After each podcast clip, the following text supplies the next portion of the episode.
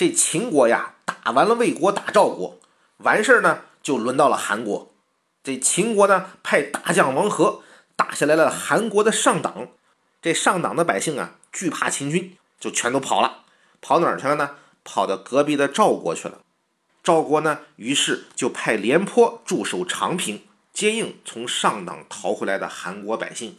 这王和一看，你赵国做出头鸟是吧？于是就掉头去打赵国。赵军迎战，却接连打了几个败仗，将领和士兵呢都死了不少。这蔺相如这个时候啊，已经是重病在身，命不久矣。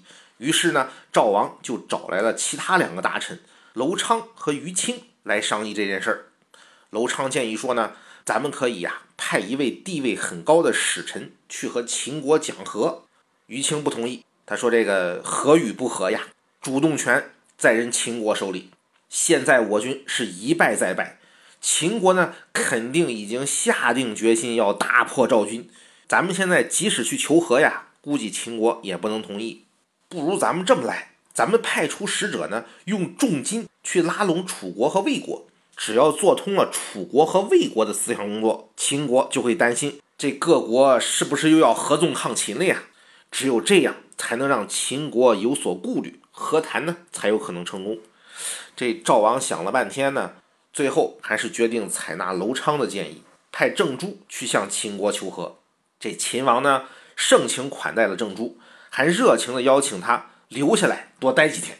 这赵王听说了之后很高兴啊，就对于清说：“你看啊，秦国接纳郑珠了，估计啊马上就要开始和谈了。”于清叹了口气说：“哎呀，大王啊，我看呐，这和谈肯定是没戏了。”而且咱呢，很有可能很快就有大麻烦了，咱赶紧准备准备吧。赵王说：“你为什么这么说呀？”于清说：“秦国打赵国呀，其他各国本来就看好秦国，本来呢，咱们双方僵持着，其他各国还拿不准到底谁赢谁输。可是现在呢，您却派郑珠去求和，这个郑珠啊，在咱赵国那可是地位很高的人。”秦王和范雎肯定会把郑珠来求和的事儿向各国大肆宣扬，其他各国肯定会觉得这次是赵国必败，那就绝对不会再有人出兵援救咱们了。到那个时候，咱们孤立无援，这秦国肯定就更不可能跟咱讲和了呀。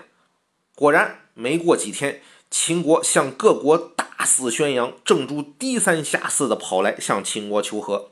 其他几个国家一看，得嘞。这赵国铁定没戏了，咱也都别来趟这滩浑水了。于是没有人来支援赵国，那和谈呢也就更没影了。最后赵国陷入了孤军奋战，接下来赵国就要面临他们的国运之战——长平。